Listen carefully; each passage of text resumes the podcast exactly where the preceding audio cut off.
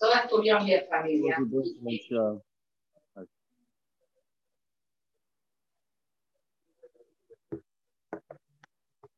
Muy buenas noches.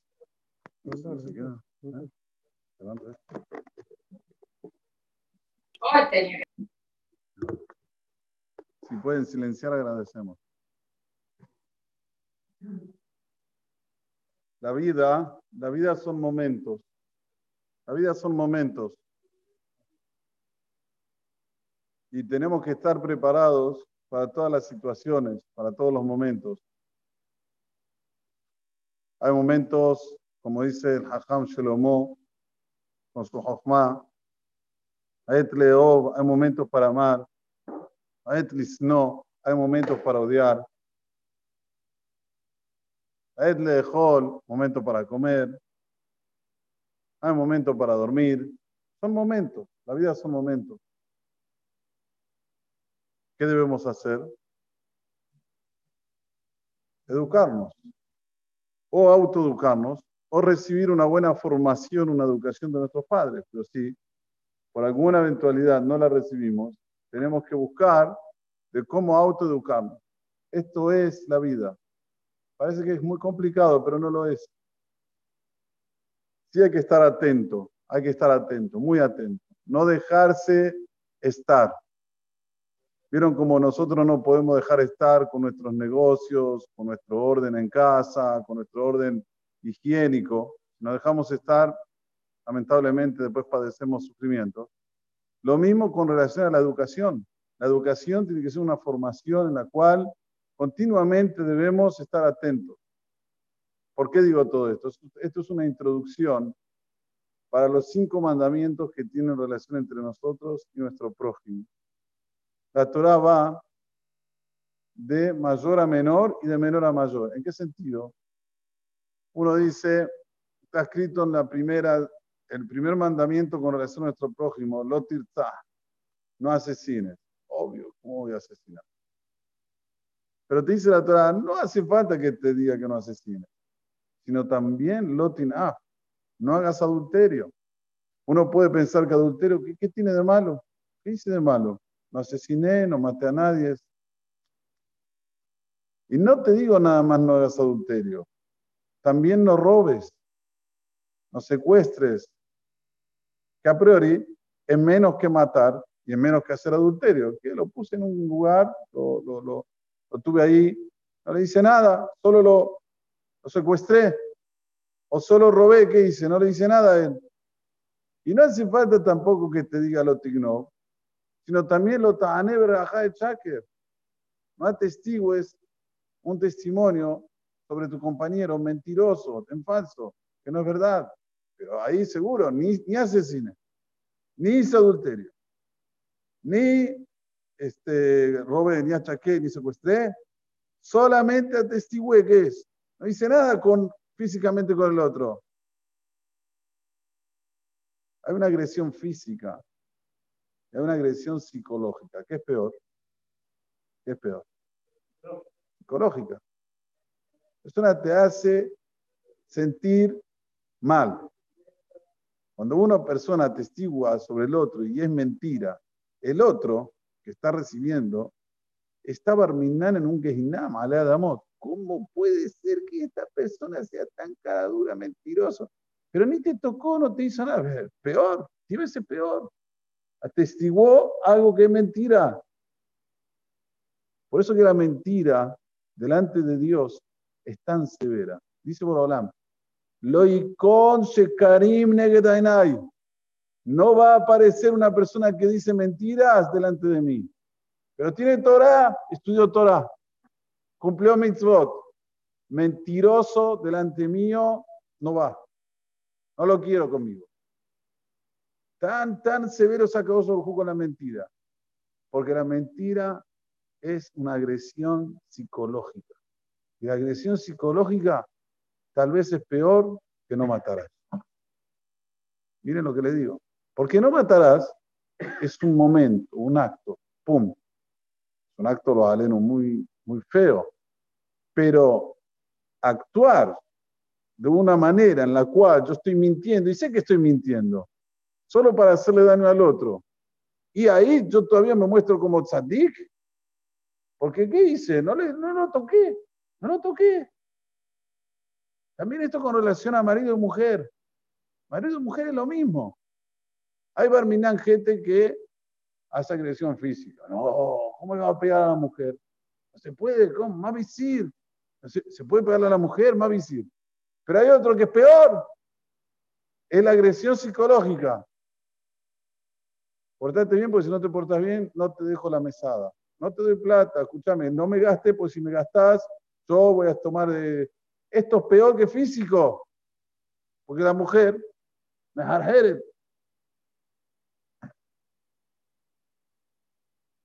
Y no hace falta que te diga que también no atestigues en mentira, sino no codicies. Y aquí viene la pregunta gritante, ¿cómo Dios me puede pedir a mí que no codicie? Voy por la calle, veo un coche hermoso, o vamos un poquito más lejos, una chica hermosa.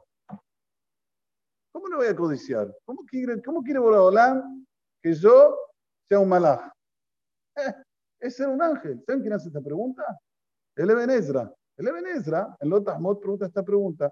¿Cómo Boreolán puede pedir algo que naturalmente el ser humano tiene tendencia a hacerlo? ¿Qué responde el, el, Educación. Educación. Dice, digamos, entra un ejemplo. Un cafrí, un este, camponés, campesino, está ahí en el campo y de repente pasa el rey con su hija, la princesa, todos joyas, bonitas. ¿Va a pasar por la cabeza del campesino de que se va a casar con esta chica? Ni le va a pasar por la cabeza.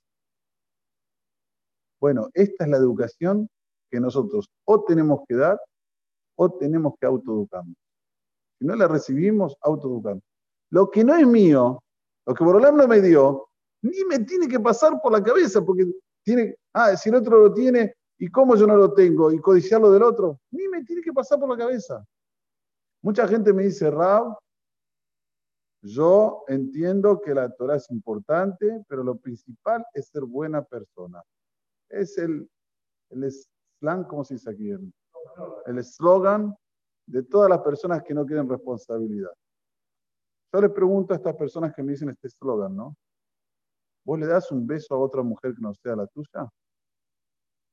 Claro que sí, no, un beso de así, de, saludarla así. ¿Por qué no, Raúl? ¿Por qué? Le digo, ¿vos robarías del otro 100 pesos? Agarras del otro 100 pesos, te lo pones en el bolsillo. No, Hasbe Shalom, ¿cómo? ¿100 pesos? No, no. Pero no es nada, ¿qué son 100 pesos? Nada. Dale un beso a una mujer que no es tuya, por más que sea de afectividad, llámalo como quieras estás usando algo que no es tuyo. Esta mujer fue hecha para su príncipe, para su rey, no para vos. Y si yo veo a otra mujer que no es la mía y la codicio, estoy automáticamente, entre comillas, robando. No hay diferencia. Uno robar dinero y el otro robar el corazón de otra.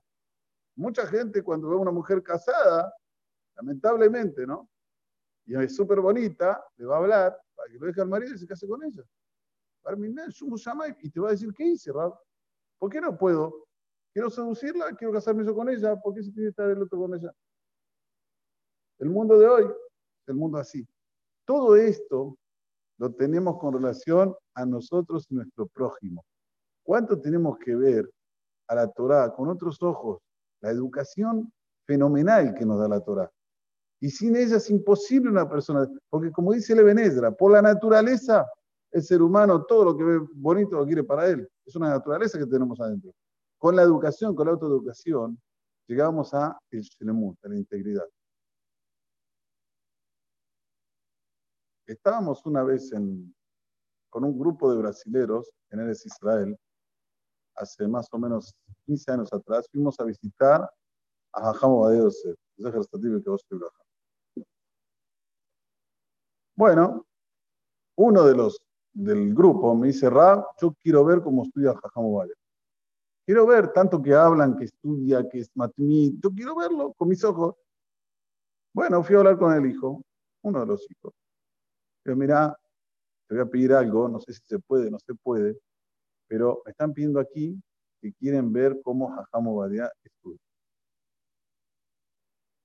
No, pero Jajamo Badia termina aquí de Berajot, sube arriba, nadie entra, no hay, no hay entrar. Digo, escúchame, él quiere ver cómo estudia, yo no lo puedo decir que no. Bueno, me dice, no, no hay manera.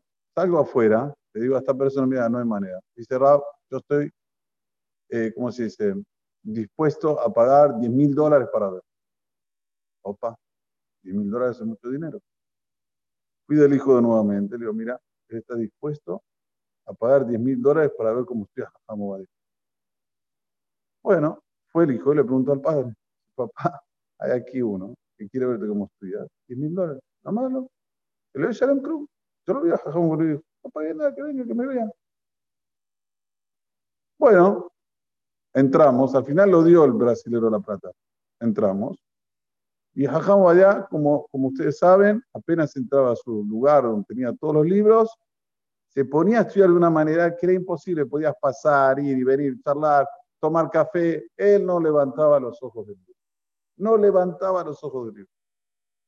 Y los brasileros ya entraron todos, porque este hizo entrar a todos, era un grupo bastante grande, nada poco, charlaban entre ellos. Y Jajam en su mundo, nada, como si nada. En un momento, el hijo viene a cómo es que el padre adquirió esta concentración. ¿Cómo puede ser? Gente yendo viniendo, fumando esto, lo otro y nada. Un dabar como si fuera nada, no pasa nada. Entonces él dijo que cuando Jajamo Badía era joven, era muy pobre, muy, extremadamente pobre. ¿Qué él hizo para poder estudiar con semejante pobreza al punto que no tenía lo que comer? Él iba a un beta Knesset que había en Jerusalén, dijo el nombre, no me recuerdo, chiquito, que bajaba, se sentaba a estudiar y él decía que sea la voluntad de Hashem, que no pase nada delante mío que pueda codiciar y que me concentre en los estudios. Así pasaba horas estudiando. Y se concentró que no ve de los cuatro él, solo el libro. Desde joven, esto es autoeducarse. Esto es ser... Y te voy a contar algo más que lo voy a decir. Si era tamaña la pobreza de mi papá, que estudiaba así durante toda la semana, llegaba Shabbat, ¿qué hacía Shabbat? No tenía para cambiarse la ropa se daba vuelta el pantalón. Antiguamente los pantalones se podían usar para adelante y para atrás. Reversible. Entonces, se daba vuelta el pantalón para Anilijo Shabbat. Tamaña pobreza. No podemos ni imaginarnos lo que pasaron en Eres Israel en, los años 40, 50. Mucha pobreza. Pero él se autoeducó. Jamás estuvo mirando a ver qué había alrededor. Si él miraba lo que había alrededor, no iba a ser el Dios. No hay, no hay, porque la naturaleza los lleva a una persona a estar siempre, si el otro tiene yo también, entonces empieza la ambición y empieza a hacer cosas en la cual lo sacan de... Y esto es lo que la naturaleza nos quiere educar. Que vos saques todo tu potencial para afuera, que no te, no te salgas del contexto, no te salgas de tu molde, que seas vos, que seas original como Borolán te hizo, y saques todo tu potencial para afuera. Si la persona empieza a ver a los costados, se pierde. Ya no es él, empieza a imitar a uno, empieza a imitar al otro, quiere ser como el otro, quiere... Él no, él no es el actor principal de la película. Él tiene que ser el actor principal de la película. Esta es la educación del actor alto. ¿sabes? Que tengamos esto simplemente. La vida son momentos. Y los momentos tenemos que estar preparados para poder usufructuar de ellos debidamente, porque todo es un placer, la vida es un placer, siempre decimos. El Ramjal dice todo lo que hizo Boraholam al ser humano en este mundo para que tenga placer en la vida. Que delita nega la Placer, como, como debe ser. La pregunta es, ¿qué es placer? Cuando una persona se autoeduca, no hay mayor placer que eso. Así se la llamará. Yafa mardutahat mimea malkuyot. Es bonita una autocrítica, una autoeducación, que si te dan 100 chicotadas, 100 palazos, o sea, el placer que tiene la persona de saber autoeducarse, eh, como se dice, frenarse a no hacer lo indebido es un placer enorme.